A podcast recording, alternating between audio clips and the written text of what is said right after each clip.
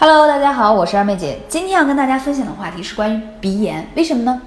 冬天来了，全国各地都在降温，对吗？所以这个时候有没有觉得，哎呀，好冷啊！而且一刮风，鼻子就更加的鼻塞。在这个季节，无论是过敏性鼻炎、鼻窦炎、季节性鼻炎、干燥性鼻炎等等等等，全都爆发出来了。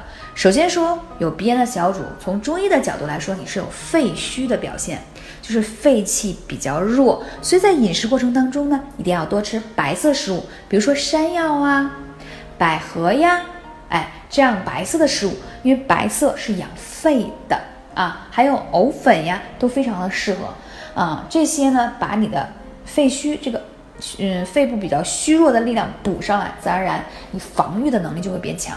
第二一个呢，建议大家出门的时候，啊，可以戴口罩。为什么？你鼻子这个地方啊，这个局部，一旦温度低了，受到冷空气的侵入，它就会诱发鼻炎。我跟你讲，鼻炎没有什么最好的办法，最好的办法就是减少它的发病率。一旦鼻黏膜总是不断的打喷嚏、流鼻涕、充血、水肿，你的炎症无法好，无法就是。把这个事情修复掉，了解吗？所以戴口罩，让它温度升上来特别好。还有一点，那我们应该怎么去艾灸会更有效？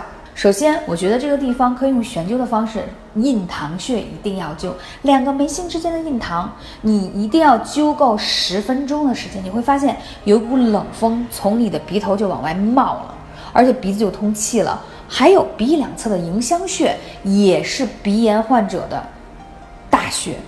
迎香，两边印堂三角区，你用悬灸或小筒灸的方式特别有效。如果你因为感冒而引起的鼻塞，也可以用这个方式。还有很多小主可能无法辨别自己是感冒了还是鼻炎，其实很多鼻炎是由于感冒而导致的，因为没有及时的治疗。大家了解吗？那在这里呢，除了艾灸的方式，还有食疗的方式，还要跟大家推荐一下。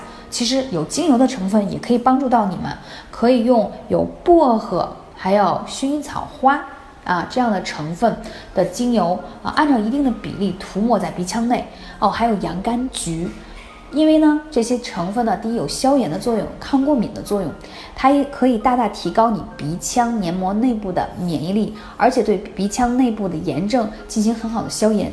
精油本身是天然的，没有任何的副作用，只要大家把比例调配好就好了。所以讲到这些呢，在这个季节大家一定要注意了，减少鼻炎的发病率，会对你有很好的改善。如果你的鼻炎有更多的问题，可以来咨询下二妹姐，微信是幺八三五零四二二九。啊，讲到这里呢，很多人可能会遇到说，哎呀，现在鼻炎晚上睡觉都很困难，对不对？躺下去就觉得喘不上气。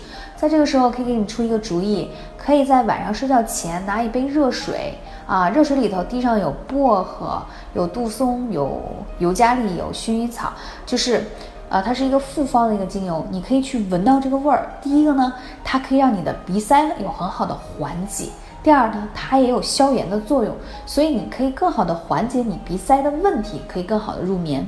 还有一个呢，就是我刚才讲到的灸法。啊，大家也可以利用晚上回家的时候啊，可以灸起来。基本上你连续灸七天，可以看到明显的改善。如果关于精油的比例你们搞不清楚，可以来问我，赶紧行动起来吧。鼻炎别看上是个小病，但是如果你耽误了，将来就会演变成一个嗯比较重要的问题。关键是它会令令到你呼吸很痛苦啊，将来还会诱发一些过敏性哮喘或支气管炎。总之。无论是什么样的病，我们都要重视它，尽早的治疗和缓解。感谢你，我是二妹姐，下期节目再见。